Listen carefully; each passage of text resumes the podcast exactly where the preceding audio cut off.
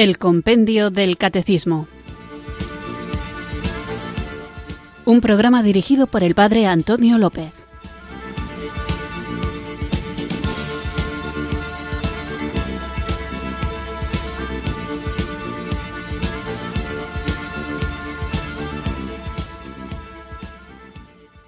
Muy buenas tardes, queridos oyentes de Radio María. Recibido un cariñoso saludo desde Irurzun, en Navarra, quienes sintonizáis una tarde más esta emisora de la Virgen, esta radio que cambia vidas, Radio María, para escuchar el programa El Compendio del Catecismo, nuestro espacio diario de formación católica, de lunes a viernes, de 4 a 5 de la tarde, una hora antes, si nos sintonizas desde las Islas Canarias, donde vamos recorriendo el contenido de nuestra fe guiados por el libro de El Compendio del Catecismo y donde pretendemos ir creciendo en este conocimiento para vivir mejor aquello en lo que creemos, estas verdades que nos salvan, que nos han sido reveladas y de esta manera también ser luz del mundo y sal de la tierra compartiendo la buena noticia, la buena nueva del Evangelio y cuando toca, que toca muchas veces defendiendo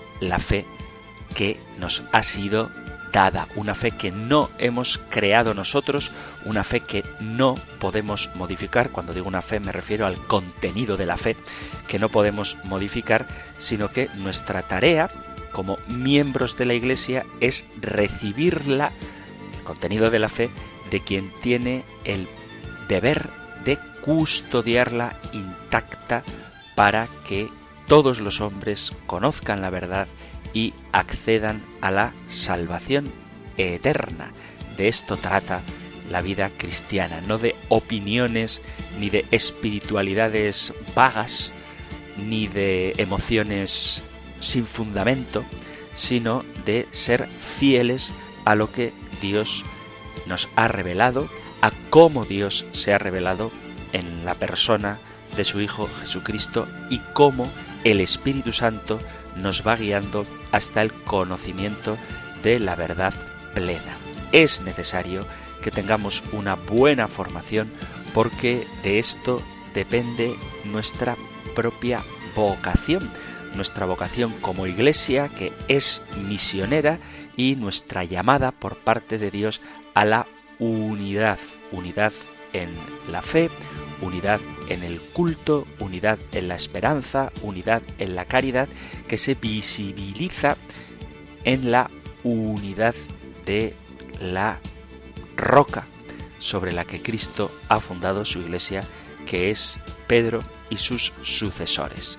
Así que vamos allá con nuestro programa de hoy, pero antes, conscientes como somos de nuestra pequeñez, invocamos la fuerza de Dios para que nos envíe el don de su Espíritu Santo.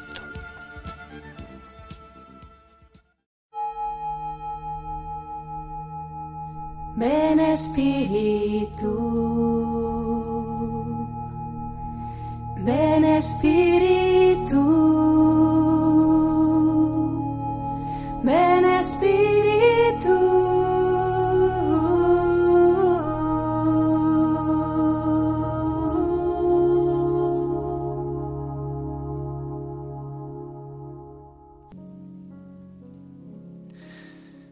Te adoramos, Dios omnipotente, Hijo y Espíritu Santo, Padre. Envíanos el Espíritu Santo que Jesús nos ha prometido. Él nos guiará hacia la unidad. Él es el que nos da el carisma que hace las diferencias en la Iglesia y también Él nos da la unidad. Envíanos el Espíritu Santo, que nos enseñe todo lo que Jesús nos ha enseñado, que nos dé la memoria de todo lo que Jesús ha dicho. Señor Jesús, tú has pedido para todos nosotros la gracia de la unidad. Señor, esta iglesia que es tuya no es nuestra. La historia nos ha dividido. Jesús, ayúdanos a ir por el camino de la unidad o por el camino de esta unidad reconciliada. Señor, tú siempre has hecho todo lo que has prometido. Danos la unidad de los cristianos. Amén.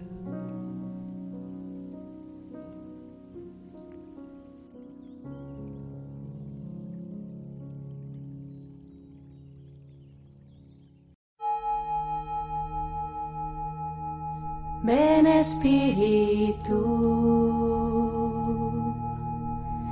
ven Espíritu.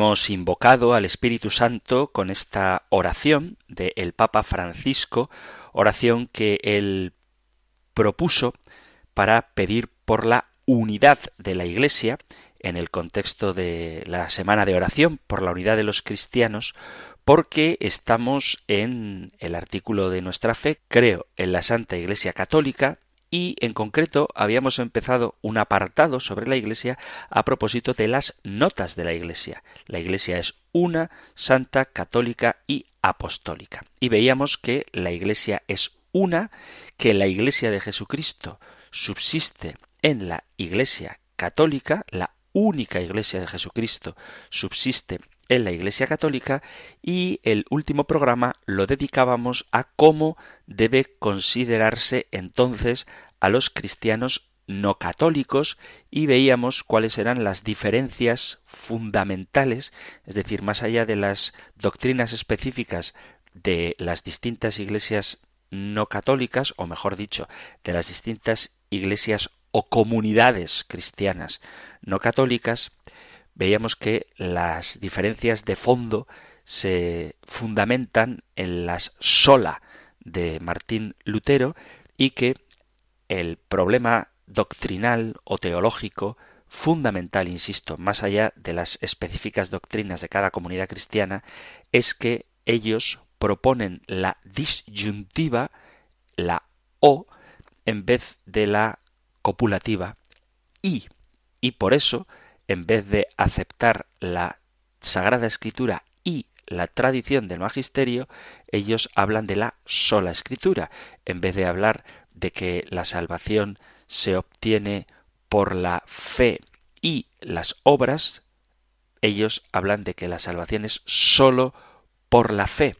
Cuando nosotros hablamos de la gracia y la libertad, ellos hablan de solamente la gracia. ¿eh? Por eso ponen la O, dan a elegir cuando en realidad no hay necesidad de eliminar ninguna de las dos opciones cuando pueden ser perfectamente integradas.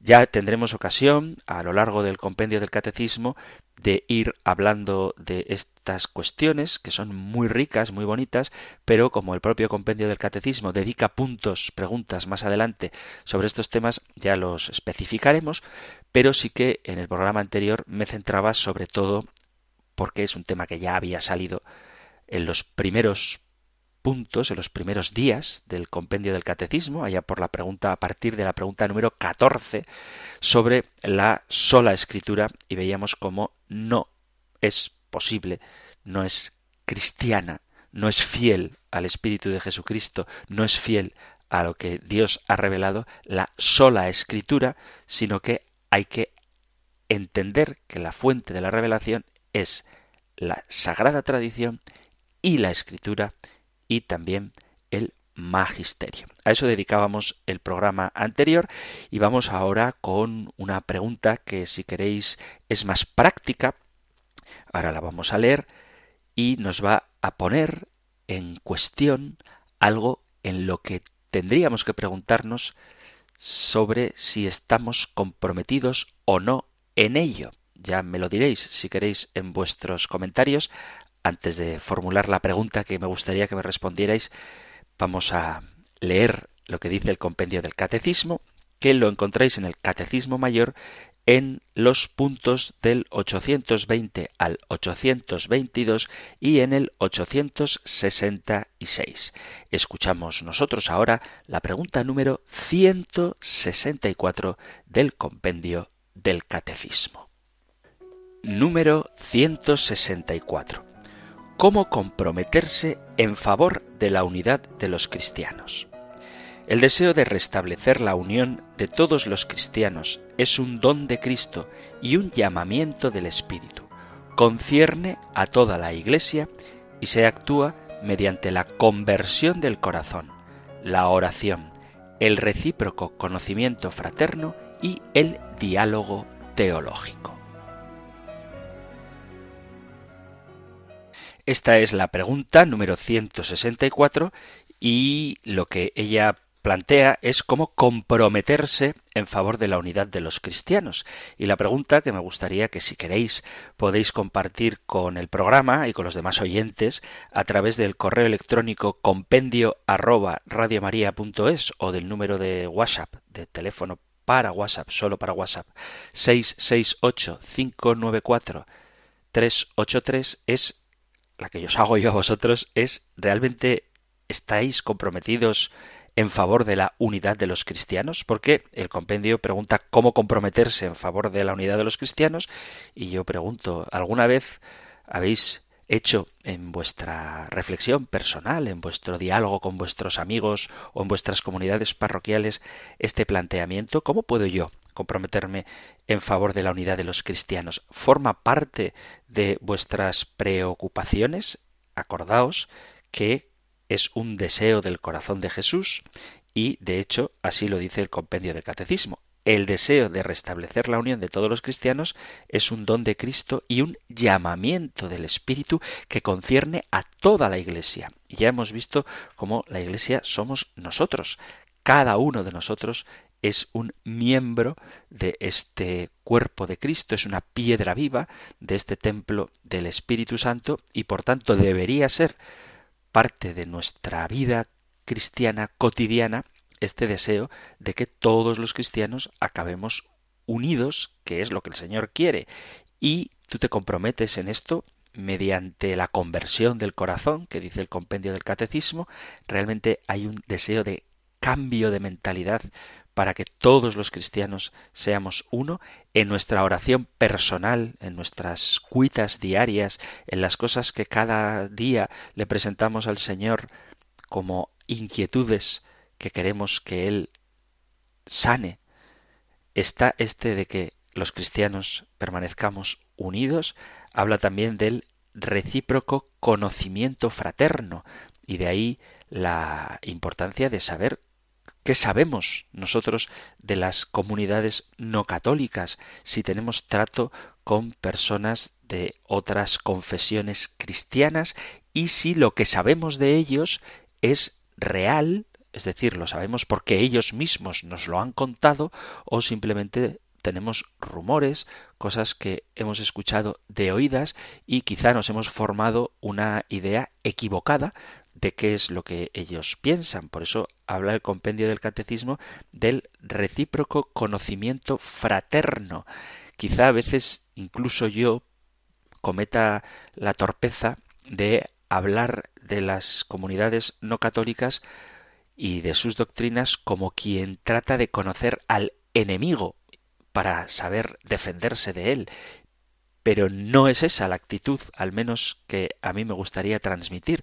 Yo creo que tenemos que conocer lo que las comunidades no católicas piensan, no para derrotar al enemigo, sino para corregir al hermano, para atraer a la casa del Padre a la plenitud de los medios de salvación a aquellos que de facto, de hecho, ya están abiertos al amor a Jesucristo, pero les falta la plena comunión con su cuerpo, que es la Iglesia. Por eso, cuando yo hablo de defender, no lo digo en un sentido bélico, sino más bien en un sentido fraterno, defender a un hermano que está en el error, no defenderme contra un hermano que me ataca, sino defender a un hermano que está lejos de la casa del Padre. Y cuando hay este verdadero conocimiento fraterno, se puede establecer un diálogo teológico. Y me parece muy importante tener un diálogo teológico, no un diálogo ideológico en el que nos echemos en cara reprochándonos los errores que podemos cometer a nivel práctico, pues porque en la Iglesia Católica habemos miembros que pecamos, lo mismo que por más que lo quieran negar, en las comunidades no católicas también hay hermanos que pecan.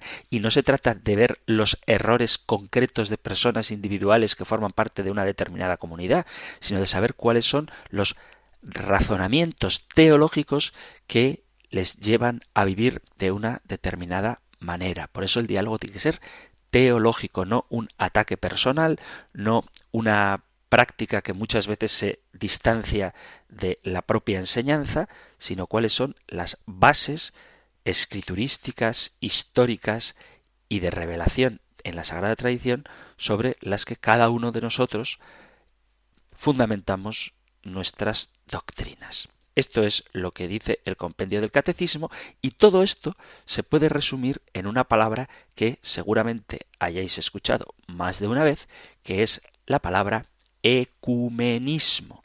¿Cómo puedo comprometerme en favor de la unidad de los cristianos? Es decir, ¿cómo puedo comprometerme en favor del ecumenismo? Así que vamos a hablar hoy de esta palabra que encierra una hermosa realidad que busca cumplir el deseo del corazón de Cristo de que todos seamos uno, tal y como expresa Jesús en su oración al Padre en el capítulo 17, versículo a partir del 20 del Evangelio de San Juan. Entonces, lo primero de todo es saber definir qué es el ecumenismo. Y el ecumenismo es definido por el Concilio Vaticano II en un decreto que se llama Unitatis Redintegratio como el movimiento impulsado por el Espíritu Santo para restaurar la unidad de los cristianos. Y, además, este mismo decreto del Concilio Vaticano II nos implica a todos los miembros de la Iglesia, a todos los católicos, para que, reconociendo los signos de los tiempos, cooperemos diligentemente en la empresa ecuménica. Entonces, sabiendo qué es el ecumenismo, me gustaría destacar qué cosas no es el ecumenismo, porque muchas veces se interpreta mal esta realidad tan importante. La Iglesia Católica, desde hace varias décadas, desde el Concilio Vaticano II, logra procurar la unidad de los cristianos. Pero gente de dentro de la Iglesia Católica y gente de fuera de la Iglesia Católica a veces entiende mal qué es esto del ecumenismo.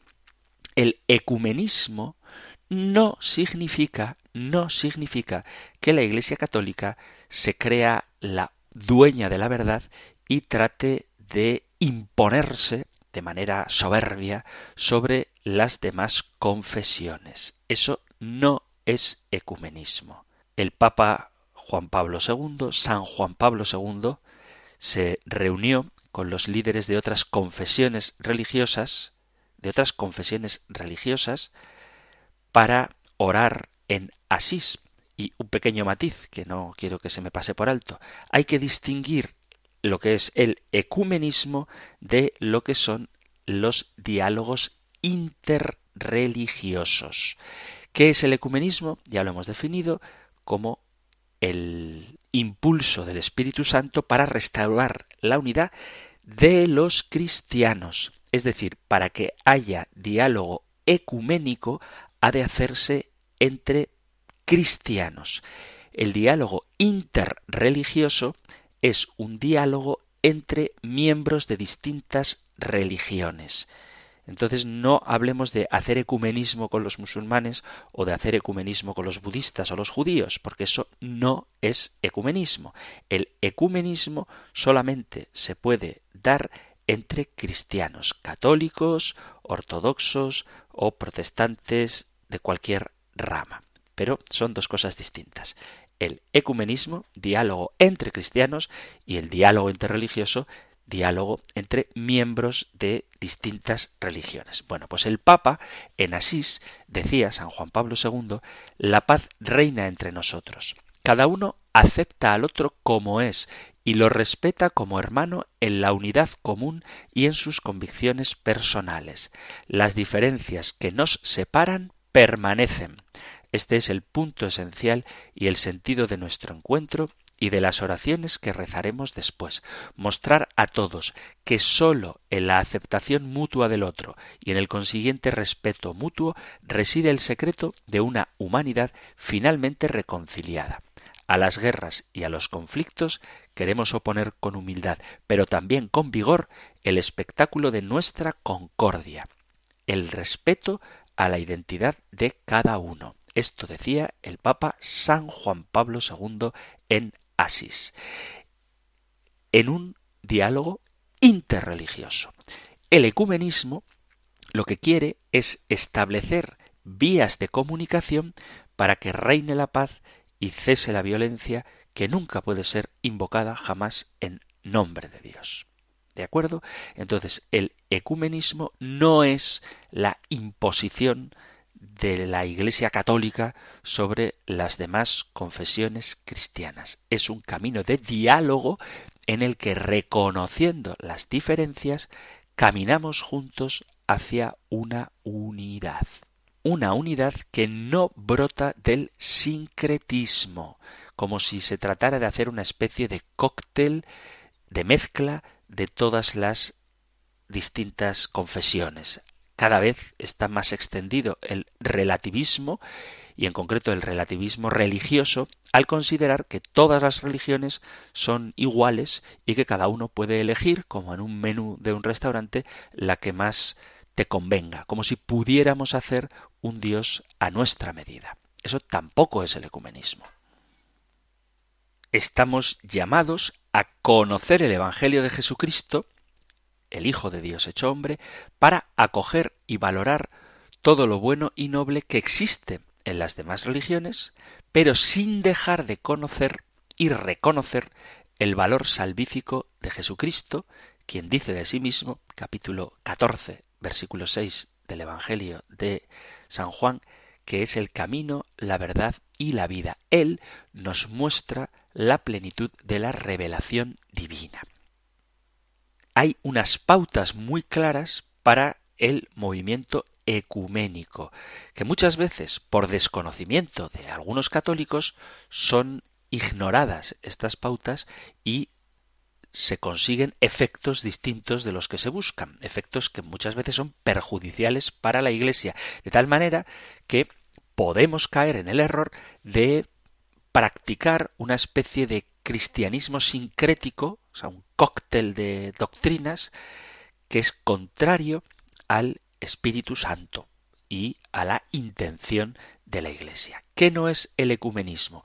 El ecumenismo no se trata de reunirnos todos los que creemos en Cristo para escuchar la palabra de Dios y hacer una iglesia nueva. Es como si yo ahora cojo un grupo de cristianos pentecostales, otros evangelistas, otros bautistas, y no meto aquí a los testigos de Jehová ni a los mormones, porque no son cristianos, no son cristianos, no son cristianos.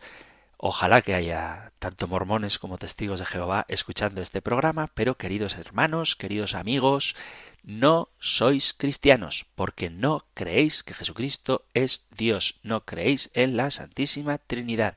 Tenéis una interpretación una traducción, más que una interpretación, una traducción de la Sagrada Escritura que para nada es fiel al texto revelado y en concreto los mormones, además más honestos en esto que los testigos de Jehová, tienen su propia revelación escrita, que es el libro del mormón. Y digo que son más honestos porque los mormones han ido más allá que los testigos de Jehová, pero de una forma más limpia. ¿En qué sentido? En el sentido de que ellos se han inventado su propio libro sagrado, que es el libro del Mormón, mientras que los testigos de Jehová, en vez de inventarse su propia Biblia, han traducido mal, conscientemente mal, la Biblia del Nuevo Mundo. Bien, pues esto no es que yo coja a miembros de distintas confesiones, nos reunamos en los locales de mi parroquia y cada uno haga lo que quiera, interpreta lo que le da la gana y inventamos una nueva confesión, entre comillas, cristiana, donde hacemos que todas las doctrinas quepan inventándonos forzadamente la compatibilidad entre todas ellas. Eso no es el ecumenismo. Fundar un nuevo cristianismo basado en la quimera, digamos, en el mestizaje de distintas religiones cristianas, de distintas opciones cristianas, para hacer una nueva, como quien crea una nueva raza de perro, ¿verdad? Pues hacemos una nueva raza de cristianos. Eso no es el ecumenismo. Tampoco es el ecumenismo que cada uno se quede como está y siendo fiel a tus propios criterios ya estás en el camino de la salvación. Eso no es el ecumenismo. Hay varios casos, desafortunadamente, donde personas de otras religiones, de otras confesiones cristianas, han querido acercarse a la Iglesia Católica y el consejo vergonzoso que le han dado ha sido no, no hace falta que te hagas católico, con que seas un buen protestante es suficiente. Eso tampoco es el ecumenismo. Hay desafortunadamente varios testimonios de personas que, como digo, han querido hacerse católicas y han sido los propios católicos, muchas veces, y hay que decirlo, para rezar por ellos y pedir sentido común, han sido sacerdotes en algunas ocasiones quienes han afirmado que no es necesario cambiarse a la Iglesia Católica para estar en la Iglesia de Jesucristo. Y creen que eso es ecumenismo y eso no es ecumenismo. Entonces, el verdadero ecumenismo es aquel que, como dice el decreto del Concilio Vaticano II, solamente por medio de la Iglesia Católica de Cristo, que es el auxilio general de la salvación, puede conseguirse la plenitud total de los medios salvíficos. Creemos que el Señor entregó todos los bienes de la nueva alianza a un solo colegio apostólico, a saber, el que preside Pedro, para constituir un solo cuerpo de Cristo en la tierra, al que tienen que incorporarse totalmente todos los que, de alguna manera, pertenecen ya al pueblo de Dios. El verdadero ecumenismo busca por medio del diálogo, aumentar el entendimiento entre las distintas confesiones cristianas para mover a la conversión a todos aquellos que se encuentran alejados de la Iglesia católica, para que lleguen a la plenitud de la fe que sólo se puede encontrar en ella. La finalidad del diálogo, que es necesario sin duda, es atraer al que está alejado de la Iglesia al seno de la Iglesia. No se trata de dialogar por dialogar, asumiendo que se hace bien quedándose uno donde está, sino dialogar para que a través del conocimiento mutuo todos formen parte de aquel cuerpo en cuyo seno se encuentra la plenitud de los medios salvíficos. San Juan Pablo II dice, a propósito de la unidad que buscamos con el ecumenismo, Jesús, antes de su pasión, rogó para que todos sean uno. Esto es un deseo del corazón de Jesús. Vuelvo a recordar capítulo 17 del Evangelio de San Juan. Esta unidad que el Señor dio a su Iglesia y en la cual quiere abrazar a todos, no es accesoria, sino que está en el centro mismo de su obra. No equivale a un atributo secundario de la comunidad de sus discípulos, pertenece en cambio al ser mismo de la comunidad. Dios quiere la Iglesia porque quiere la unidad, y en la unidad se expresa toda la profundidad de su ágape. Esto es lo que dice el Papa San Juan Pablo II. Por lo tanto, la unidad dada por el Espíritu Santo no es simplemente encontrarse juntas unas personas que se reúnen unas con otras, sino que es la unidad constituida por los vínculos de la profesión de la fe, los sacramentos y la comunión jerárquica. Los fieles son uno, porque el Espíritu Santo está en la comunión del Hijo y en él en su comunión con el Padre. Dice el evangelista San Juan en la primera carta del apóstol Juan al principio, el capítulo 1, y nosotros estamos en comunión con el Padre y con su Hijo Jesucristo. Así pues, para la Iglesia Católica, la comunión de los cristianos no es más que una manifestación en ellos, en los cristianos, de la gracia por medio de la cual Dios nos hace partícipes de la comunión con Él, y esto es la vida eterna. Que todos sean uno, estas palabras de Jesús, es la oración que Jesucristo dirige al Padre para que su deseo se cumpla plenamente y todos los hombres lo vean, para que se manifieste el misterio escondido desde siglos en Dios, creador de todas las cosas. Carta a los Efesios, capítulo 3, versículo 9. Creer en Cristo significa creer en la unidad. Creer en Cristo significa querer la unidad, querer la Iglesia. Y querer la Iglesia significa querer la comunión de gracia que corresponde al designio del Padre desde toda la eternidad. Esto es lo que significa que todos sean uno. Hay que reafirmar que por parte de la Iglesia y sus miembros el diálogo de cualquier forma se desarrolle y son y pueden ser muy diversos, dado que el mismo concepto de diálogo tiene un valor diverso. No podrá jamás partir de una actitud de indiferencia hacia la verdad, sino que debe ser más bien una presentación de la misma realizada de modo sereno y respetando la inteligencia y la conciencia de los demás. El diálogo de la reconciliación jamás podrá sustituir o atenuar el anuncio de la verdad evangélica que tiene como finalidad concreta la conversión ante el pecado y la comunión con Cristo y la Iglesia. Debe servir para la transmisión y la puesta en práctica a través de los medios que Cristo ha dejado a la Iglesia para la pastoral y la reconciliación, la catequesis y la penitencia. Es decir, hay verdades que o son verdad o no son verdad y no pueden ser verdad y no ser verdad a la vez. Esto es algo que es tan evidente que muchas veces por no reflexionarnos se nos pasa por alto. Si es necesaria la gracia de los sacramentos para un católico, esa gracia de los sacramentos es necesaria también para un no católico. Si es necesario el primado de Pedro para la unidad de la Iglesia, evidentemente para la unidad de todas las iglesias es necesaria la unidad en Pedro, en la jerarquía. Por eso el diálogo no es llegar a consensos, llegar a acuerdos, sino llegar juntos al conocimiento de la verdad plena.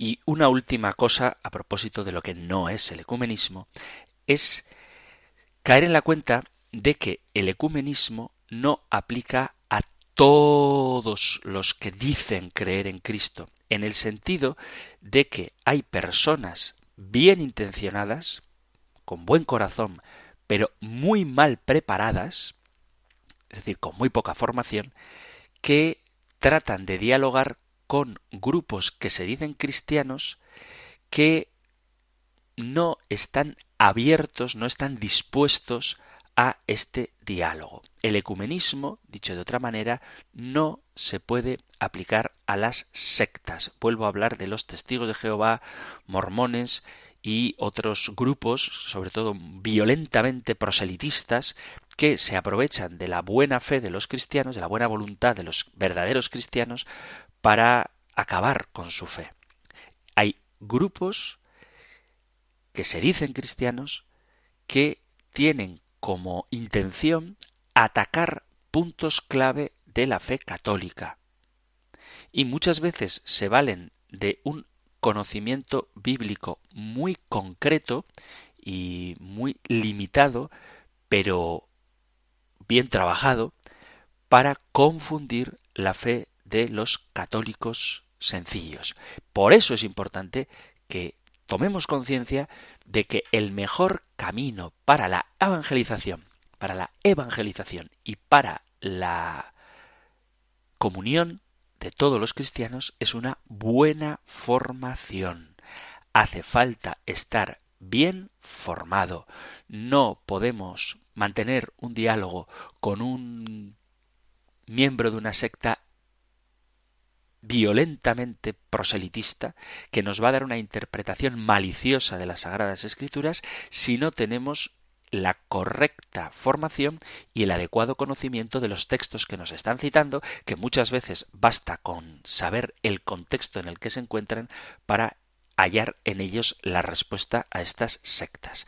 Pero existe esta realidad, existe la realidad de grupos que se denominan a sí mismos cristianos sin serlo, que tienen como objetivo minar la fe de los verdaderos cristianos. No juzgo, porque vuelvo a repetir, ni tengo capacidad para hacerlo, ni intención alguna, ganas de hacerlo, no juzgo la bondad subjetiva de estas personas.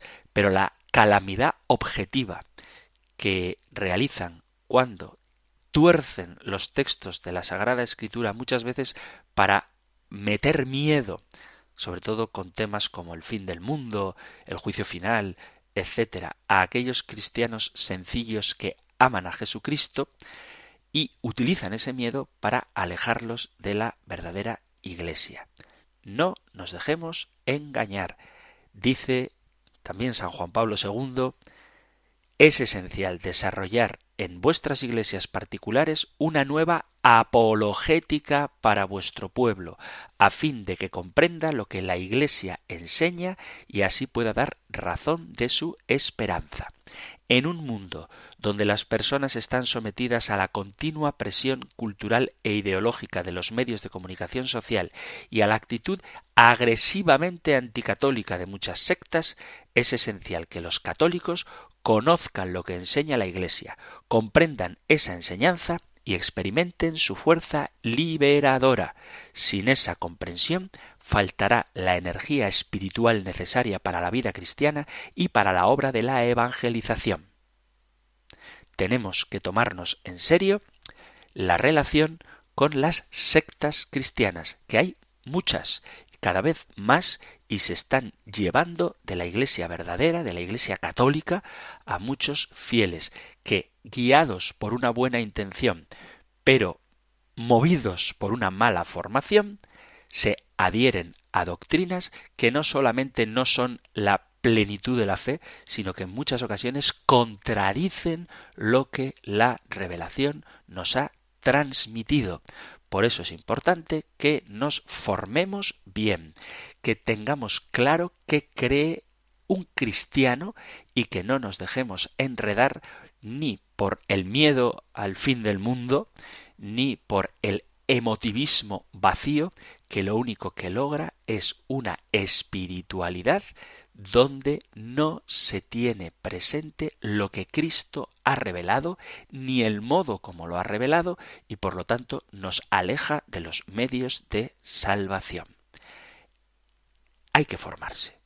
No es propaganda sobre el compendio del catecismo o sobre el programa El Catecismo o sobre Radio María.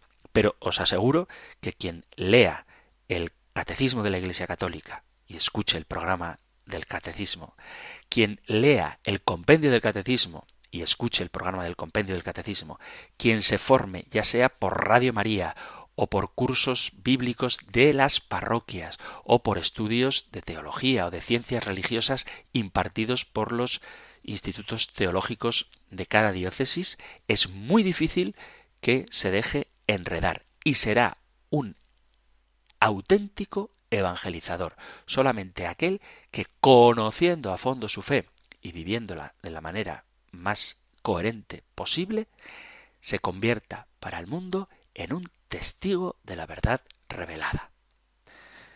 Ayer mismo me encontré en un grupo de gente y varias personas que estaban ahí, pues se acercaron a mí, sacerdote, y me confesaron que eran cristianos, pero que no eran católicos y no quiero así dar demasiados datos por si acaso casualmente están escuchando, pero su adhesión a la que ellos llaman fe cristiana está fundamentada únicamente en rumores, cosas que han oído o revelaciones de presuntos seres, personas inspiradas interiormente por un espíritu que dicen ellos que es el de Dios.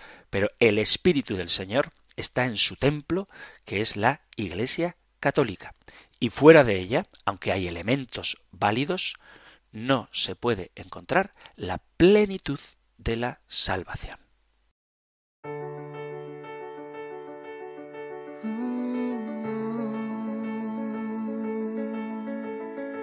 Se encuentra el aire con el aguacero, se tiñe el cielo de azul sincero. Son los acordes de un verso en te quiero. Es un poema el que vives por dentro. Es como lluvia que alimenta el río, como la fuerza que sostiene el brillo. Es ese brillo que alumbra el camino mi camino estarás mi amigo.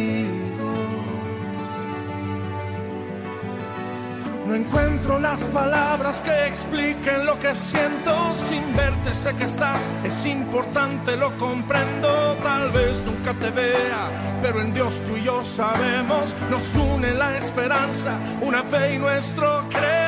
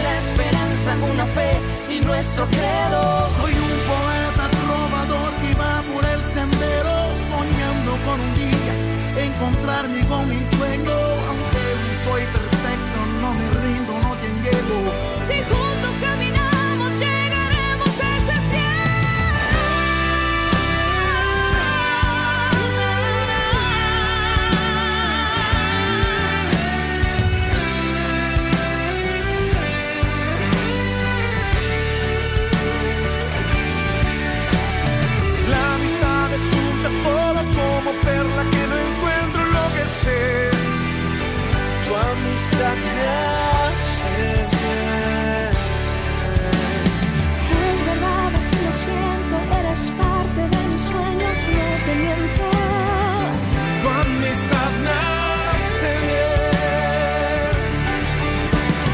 Como aire en el verano, como abrigo en el invierno, tú, tu amistad nace bien. Aunque a veces nos fallemos, la amistad no dejaremos, volveremos a este encuentro. Tu amistad nace bien.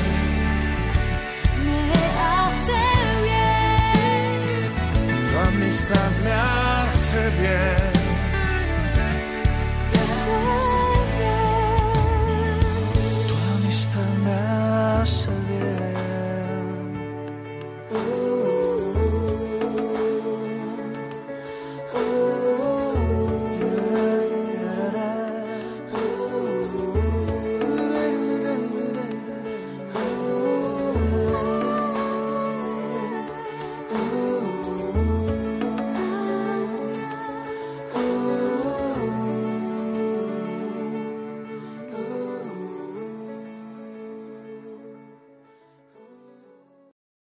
Estás en Radio María escuchando el programa El Compendio del Catecismo, este espacio diario de formación aquí en la emisora de la Virgen, en Radio María de lunes a viernes de 4 a 5 de la tarde, una hora antes si sintonizas la radio que te cambiará la vida desde las Islas Canarias. Y hoy estamos con la pregunta número 164 que plantea cómo comprometerse en favor de la unidad de los cristianos. Y estamos hablando del ecumenismo. ¿Qué es el ecumenismo y qué cosa no es el ecumenismo? Hemos escuchado esta canción que me parece preciosa, Tu amistad me hace bien, que está interpretada por distintos autores, distintos músicos cristianos de distintos lugares del mundo y de distintas confesiones cristianas donde expresan esta belleza de que tu amistad me hace bien. Hay que tener amistad con los cristianos que verdaderamente lo son, hay que tener cuidado de no confundirlos con las sectas y también hay que tener cuidado de no juzgar a las personas, pero sí tener la cautela de no dejarnos engañar fácilmente por ellas. Así que vamos a continuar con este tema tan interesante del ecumenismo. Das cuenta de que la dimensión ecuménica es particularmente importante, sobre todo a medida que nuestra sociedad se va volviendo cada vez más pluralista y también más secularizada, donde las verdades religiosas cada vez tienen un tinte más relativista. Para los católicos, el diálogo ecuménico y también el interreligioso forman parte del deseo de evangelización. Hablar con los cristianos, aunque sean de otras confesiones, es una manera de prepararnos para dar testimonio común de Cristo en el mundo y también eliminar los obstáculos para la unidad plena y visible de la Iglesia por la que Cristo mismo oró. Dice Unitatis Reintegratio, los ministros eclesiales laicos, bajo el liderazgo de los obispos de su diócesis, tienen la función de implementar el compromiso de la Iglesia católica con la restauración de la unidad de los cristianos. Por lo tanto, deben conocer bien los principios católicos del ecumenismo tal y como han sido presentados. Tenemos un directorio para la aplicación de los principios y normas sobre el ecumenismo del Consejo Pontificio para promover la unidad cristiana. Y tenemos como documento el de San Juan Pablo II, Ut Unum Sint. Estos textos nos ayudarán a conocer cómo se hace verdadero ecumenismo. Así que voy a ver con vosotros elementos claves para la dimensión ecuménica. Primero, la hermenéutica. ¿Qué es la hermenéutica? Bueno, la hermenéutica es la capacidad de interpretar y es importante aprender a distinguir lo que es el depósito de la fe y el modo en que estas verdades son formuladas. Esto es muy importante, porque hay elementos de fe que son inamovibles, porque son de fe, pero el modo en que estos elementos de fe se expresan a lo mejor sí que deben adaptarse para ser mejor comprendidos en la cultura actual. Vuelvo a repetir, una cosa es la verdad de fe que no se puede mover porque es una verdad revelada y otra cosa es el modo como esa verdad de fe se expresa. Y para eso hace falta una adecuada hermenéutica, saber interpretar correctamente cuáles son los elementos que creemos, distinguiéndolos del modo como expresamos aquello en lo que creemos. Ya tendremos ocasión de hablar de esto también más detenidamente. Otra cosa muy importante, otra clave de la dimensión ecuménica muy importante es la jerarquía de verdades. Esto nos ayuda a comprender la fe en las relaciones apropiadas a la hora de presentar a los demás el contenido de aquello de lo que creemos. Tenemos que valorar la importancia del tema del que estamos hablando. Hay una jerarquía de verdades. Todas las verdades son importantes, por eso decimos que la Iglesia tiene la plenitud de los elementos de salvación, pero no todas son igualmente importantes. Por eso hay que conocer cuál es esta jerarquía de verdades para ir edificando poco a poco el contenido, el edificio de la comunión. Porque si nos limitamos a discutir cosas que no son tan importantes o que están sostenidas sobre premisas más importantes todavía, pero nos ceñimos a los elementos más periféricos, estaremos perdiendo un tiempo que es muy valioso.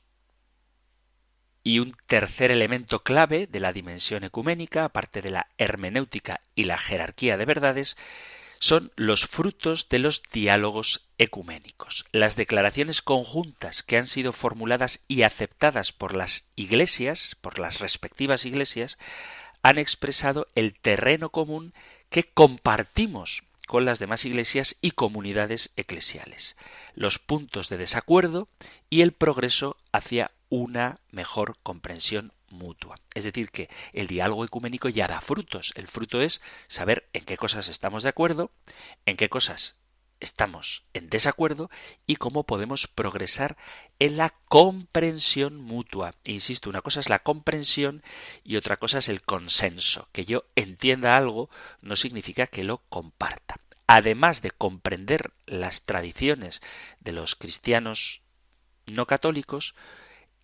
necesitamos comprender y apreciar las otras religiones presentes en todo el mundo y cada vez más en nuestra propia sociedad, cristianas y también las no cristianas como el judaísmo o el islam. La formación católica establece una clara distinción entre el diálogo ecuménico, que tiene como objetivo la comunión de los cristianos, y el diálogo entre religiones, que tiene como objetivo el respeto mutuo, la colaboración y la paz. Es decir, que espero ansío y rezamos por ello en enero, todos los años, toda la Iglesia, la unidad de los cristianos, pero no se puede dar la unidad entre las distintas religiones, porque por más que se diga que Dios es el mismo en todas las religiones, lo cierto es que no es verdad. El Dios judío no es el Dios cristiano, en el sentido de que Dios se revela a Abraham, pero se revela plenamente en Jesucristo como el Dios Trinidad. Y desde luego el Dios de los musulmanes, pues tampoco es un Dios Padre, Hijo y Espíritu Santo como profesamos los cristianos. Son cuestiones que darían mucho para hablar, pero ya se nos acaba el tiempo del programa de hoy, así que tendremos que dejar la hermenéutica, la jerarquía de verdades y los frutos del diálogo ecuménico que son estas claves que necesitamos para que podamos vivir este ecumenismo, esta llamada a la unidad, pues digo que estos temas los tendremos que dejar para otro programa.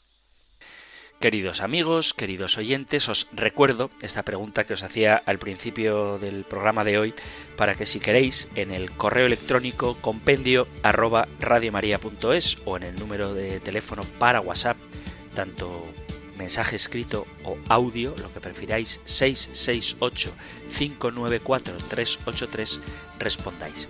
¿Os sentís verdaderamente implicados en esta tarea ecuménica? ¿Conocéis a personas de otras comunidades cristianas? ¿Dialogáis con ellas en la búsqueda de la verdad?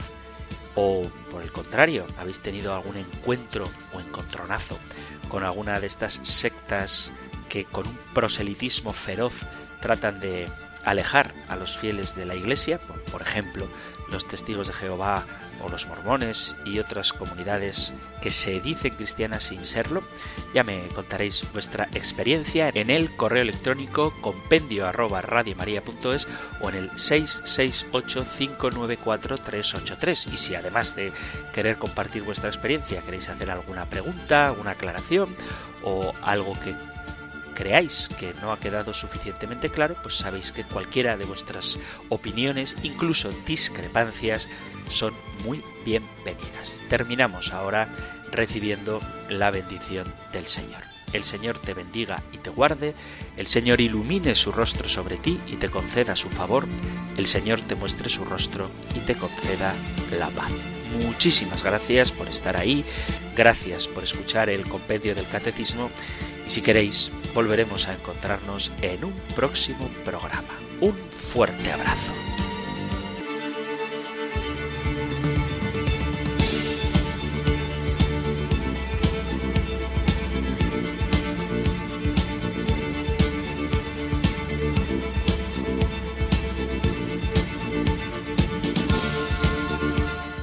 El Compendio del Catecismo un programa dirigido por el Padre Antonio López.